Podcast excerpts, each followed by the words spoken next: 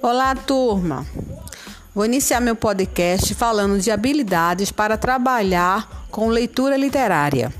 Bem, o fazer literário planejado possibilita a interação entre os alunos com trocas de experiências e saberes, aprimora o cognitivo, a imaginação, a consciência crítica, traz a reflexão e a emoção. E assim estimulando a criança a criar, a crescer, a desenvolver e saber olhar